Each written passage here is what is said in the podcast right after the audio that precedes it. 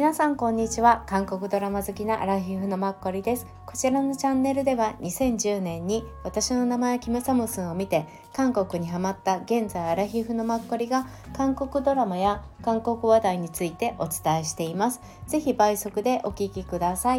今日は2023年8月30日水曜日です。8月とも残すところあと1日となりました。今日お話ししたいのがマスクガールです。以前2回お話ししていて2話までの感想を1回お伝えしたんですけど最初に。今日は5話まで見たのでその感想をお伝えしたいと思います。本当はね3話4話だけを見たつもりだったのについつい5話最初見たらいつの間にか最後まで見てしまったというぐらいついつい見ちゃうドラマの作りになっています。はい。まずやっぱりこれ12で一括り34で一括り5も一つで次67に行くのかなって思ったりもしますね。でも567なのかなちょっと分かんない。はい、えー、では34なんですけどまあ1に出てきたねあの男性のお母さんがすごいよね。3はほとんどお母さんだけだったけどそれが正直あのね話は飛ぶんですけどムービングの8話か9話があの女の子のお父さんの昔を描いてたんだよね1話全部が。正直ねすいません私ちょっとなんとなく飽きちゃったんですよね見ながら。1話じっくり見れなかったのでもこの3話のお母さんだけ1話全部っていうのも全然なんか見入っちゃったこのお母さんの、まあ、演技もすごいけどもうお母さん自体のもともとの性格が強いですよね。もう執着もすごいし、うん、そこまでのなんていうの自分の世界に全てが入り込んでて子供ちっちゃい頃から一人で育ててる頃からそんな感じっていう感じでそれがやっぱり息子がいなくなってもうそこから自分の人生はあの息子がね主体だからやっぱ息子と共に生きるっていうのがこのお母さんの間からもう息子がいなくなったって分かってもそのいなくなった理由になるものをもう自分のね人生をかけて探し出し続けるっていうかうんいやすごかったですよねまた演技も素晴らしくて。うん、すごいですね もうなんかすごいの一言なかなかあんな演技ってちょっと最近見てなかったなって思います。うん、なんか役者さんっていうよりも本当に生の人間っていう感じ、うん、人間ってここまでなれるんだろうなってなれるよなって思いましたね。はい、そういうのが3話でお母さんで見たけど4話でもすごくそういうのがね見れた。うんはいでまああの4話でキム・モミさんが整形した後に出てくるナナが綺麗ですよね。やっぱりナナって美人だなと思います。昔世界で一番綺麗な顔みたいに一番か分かんないけどまあ選ばれてましたよね。うん。私あの以前もお話しした「グッドワイフ」っていうドラマで一番最初にナナを見てアフタースクールの頃って知らなかったんでああすごい綺麗で可愛い子だなって思いました。うん、しかもなんかグッドワイフのね演技すごい上手だったからチョン・ドヨンさんも出てて、はい、ぜひ皆さん日本で何かの配信で確か見れるはずなので、うん、すごいおすすめ見てください。はい、すいません話はずれて。で私大好きなイ・ジュニョンさんがどうやって出てくるかと思ったらまあいいんだけどね。でもイ・ジュニョンってあの男性のね今278かなもうそろそろ入隊するかなと思っていてイ・ドヒョンさんとかソンガンとかみんなあのぐらい同じような年齢なんでちょっとドキドキしてるんですけど私イ・ジュニョン23年前から好きでユーキッスの頃とか知らなかったんですけどそう。まさかね今回みたいな役って今まで彼のああいう暴力的な雰囲気とかもともとなんか意地悪な性格、うん、の男の人ってあんまり彼やってきてんの私の中では見てない気がして。でもすごい上手だった。ハマってた。そして昔の時代の高校生のあのヘアスタイルと雰囲気っていうのもすごいぴったりで多分10歳ぐらい若い役をやってるんだけどでもすごい私にとってはハマってるようにすごく見えました。あともう最後のねあの暴力がすごいよね。でもきっと暴力振るう人って全然平気だいう風に男の人女の人に振るうと思うんですよね。あとやっぱりあそこで見えた人間のさ差がっていうか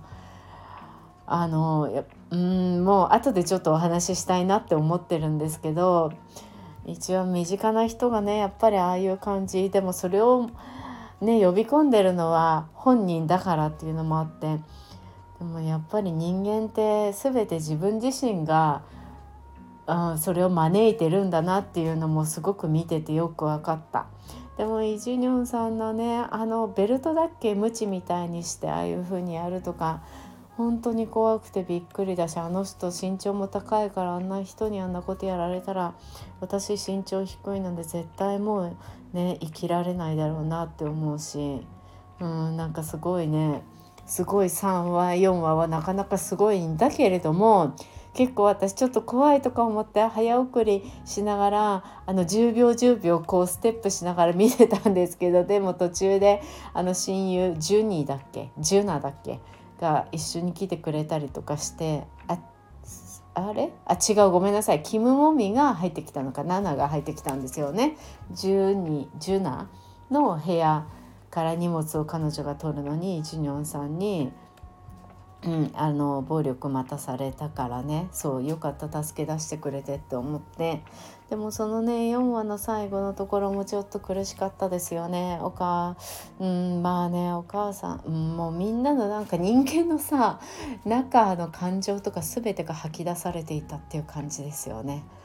もうどうにもいかないよね。キム・モミンさんもあの1話2話の時のマスクガールをやってた頃が本当に懐かしいよねっていうまさかこれ同じ人とは思えないぐらいの短時間でどんどん人生がここまで変わっちゃうのかってもうここまで来ちゃったらもうどうにもならないですよね。うん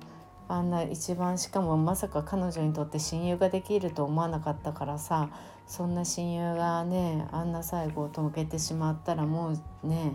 やっぱり出ていきますよね自らっていうのも思いました。はい、とともに、まあ、この中でちょっと2人がいいなって思ったシーンは、まあ、歌を歌ってたところですよね。うんまあ、アフタースクールの7最後に2人で歌ってた歌はアフタースクールの歌なのかな？私ちょっとそれが何の歌か分かんなかったんですけどその前に歌ってた歌は、まあ、ホン・ジニョンさんの、まあ、愛のバッテリーですよね。もう韓国人だったら多分若い子でも知ってるっていうもう有名なトロット。多分これかなビルボードに唯一初めてトロット韓国のトロットが乗ったっていうもうホン・ジニョンさんの私も何気に生で聞いたことありますっていうのは日比谷公園で9月にね毎年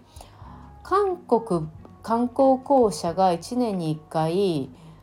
開催する韓国お祭り日やるんでしたっけ？があるんですよね。今年はなんか日比谷公園が工事か何かでの駒沢公園でや開催するみたいなんですけどコロナの間もねオンラインでやっていて今回は久しぶりに多分生でやるのかなオンラインでもやるのかな、うん、でもあの生の方にも多分また k p o p の人たちが来るんですよ。だから舞台とかがあるんですよ。で私一時よく行っていて最初は多分結構普通に申し込めば通ったんだけど急に結構ね何気に有名な人が来るのよ。で例えばみんなが知らない人が来ていても全員が4組3組ぐらい呼ぶんですけど翌年絶対ヒットするグループが1組入ってたりするの。私多分ガールズデーとかも見たしとかあとキム・ヒョンジュン WS501 のあの花壇のあの花沢類の役やってた。うん。あれで一躍有名になったキム・ヒョンジュン彼もねまあちょっと事件を起こして引っ込んでたりしたんですけど久しぶりに札幌かなんかで久しぶりにコンサートを単独でやったんですよその帰りかなんかに寄って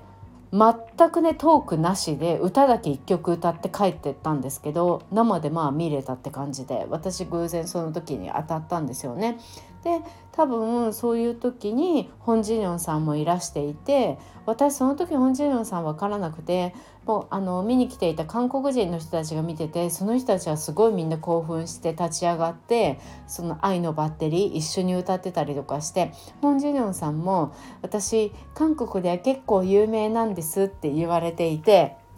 でもその愛のバッテリー私そこで初めて聞いたんですけどノリがすごくよくってそうそれから頭から離れなくってね家帰ってすぐに検索したりしてただもう本地ニョンさん自体ここ45年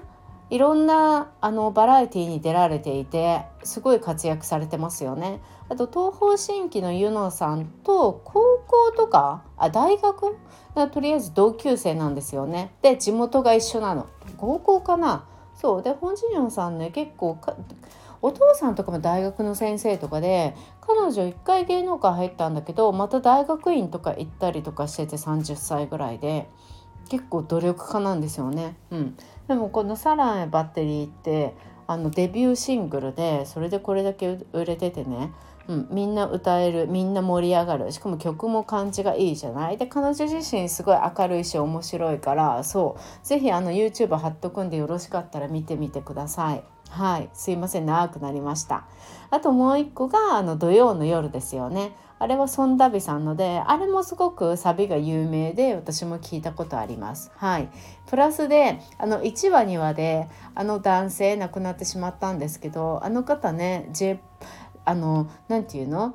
マスクガールもそうだったんですけど結構昔の時代の70年代でしたっけ？韓国で最近流行ってる。最近というかここ23年日本の j p o p とかもその時代のものが韓国で流行ったりとかしてその雰囲気があの1話2話にすごいありましたよね。マスクガールのなんかステージとかもそんな感じだったし。であの男性も、まあ、日本語話したりしてねあの人形ちゃんたちにねそうあれもなんとなくそのレトロ感があったなっていうのをすごくちょっとすいません遡るんですけど、うん、感じました。はい j p o p みたいなのなんか感じた。うん。ですいません。飛んで5話なんですけど3話4話と5話は結構変わるからで5話で私まさかね本当にキム・モミがまあ娘を産むと思わなかったしよくあのさお母さんが育ててくれたよね。だからキム・モミもよくお母さんに預けに行った。うん。でお母さんがよくまあ見てくれた。やっぱもうキム・モミも自分とは違ってやっぱりもう娘だからもうどうしようもないって思って娘を大切にしたいという気持ちともうどうにかして見てほしいって言われ一途ですよね。でまあおばあさんも年を取ったからお母さんキム・モミの時は余計に自分の娘だったか受け入れられなかったのかもしれないけどまあ孫だしね一歩置いてるしまあ赤ちゃんだし受け入れてくれたんですかね。そうあれもちょっと私よく見てくれたなって思って意外だなってはい思いました。うん。でも結構私はあの1話全部で学生時代とかキム・モミの娘さんの、うん、キム・ミモだっけ、うん、まさかあれで終わると思わなくてあの女の子もねすごいよく演じましたよね。そう。そして一番最後がまさかあのお母さんが犯人だったとはっていうそれにもびっくりしたんですけどでもあのキム・ミモミの娘さんのキム・ミモだっけ？見たばっかりなのに直しちゃったキム・ミモとさせてください。まああの女の子とあの仲良くなった唯一の女の子。うん、あの女の子キム・ミンソさんでしたよね。そうキム・ミンソさん。あここでしかも結構出てきていてちらっと出るぐらいなのかなと思ったら、うん、ずっと出てきていてあねあの1話全部、うん、意外だなって思ったの。とキム・ミンソさんが彼女今14歳だから年相応の役をやっていて、うん、もうシンプルに上手ですよね。そのまんまっていう感じ。うん、で私ふって思ったのが彼女ねあの今回のこの5話でキム・ミンソさん「ハルルタマン君タンマン君もっせんぎょっそうだかもっせんぎょったみたいなこと言ってるんですよ。すよね。うん。どのシーンでか忘れちゃったけどでこのハネルマン君タンマン君っていうのって今キン・ミンソさんが出ているあの残酷なインターン、うん、ラミランさんの娘役として出てるんですけどそのラミランさんの娘役でつい私4話かな3話かなでもキム・ミンソさんが「ハネルマン君タンマン君なんちゃらかんちゃら」って言ってたのをね覚えてんの。ひょっとしてこのキム・ミンソさん自体の口癖なのかなってすごい思いました。あのドラマ見ててハネルマン君タンマン君ってあんまり聞くことがないからしかもこの熟語ってすごい耳につきやすいし残りやすいしそうだから私もすごい気づいちゃったんだと思うんですけどうんなんかねすごいなんかかぶっててリンクしてて面白いなって偶然同じ時にね放送してるから。それもあの若干面白いなって気づいたところでした。はい。もうね次67話は？一気にまたね見ちゃうと思う、うん、なんかこのねなんか見ちゃうっていうのが この、うん、マスクガールですね。はい。あと最後にすいません。簡単に感想まだ喋るのかって感じなんですけどまず4つあるんですけどね。1つ目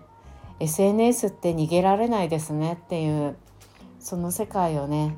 今回も感じました。はい。もうさっきのさイ・ジュニョンさんがあの昔、まあ、自分が財布にしていた女の子に結局仕返しをされるんだよね。でそれに気づいちゃうんだけれども結局そういうのってさ最近よくあるアイドルの過去のいじめでグループを脱退したりとか俳優の人が突然過去のいじめの事実がね上ってきてそれで突然降板しちゃうとかいろいろ近年多いですよね。やっぱそういう過去があの誰かが記者さんとか誰かに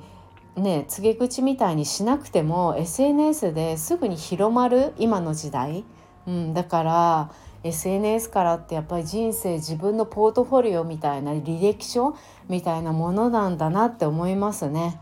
うん、その人の過去を探偵とかにね言わなくても簡単にあの知ることができる、うん、どんな人でも。うんもう逃げられないっていうことですよねっていうのマスクガール見ててすごいつくづく思うしこういうことなんだなっていうのを思う、うん、だからねこれ短いあのストーリーなんですけど1話も50分ぐらいだし確か、うん、もう7話しかないけれどもね。たったこの5話とか見るだけでもなんかやっぱりこういう性格で生き続けると後でしっぺ返しが来るんだなっていうのが分かるから若い人とかが見たらこういうふうに生きちゃいけないっていうののいい見本になるんじゃないかなっていうのを思います。はい、あとはもう全てはやっぱり最初の親の愛情からね始まるのかなっていうのもキム・モミを見てて思いました。やっぱりお母さん自分が産むから受け入れられないってなっちゃうことってきっとなきにしもあらずだと思うんですよまさかお母さんも自分がそうなるなんて思わなかったって思ってお母さんも多分苦しむと思うんですけどそうなった場合にうんだからやっぱりねその身内からない親ってなくとも身内もし身内がいなかったらそうじゃなくてもああいう鳥かごとか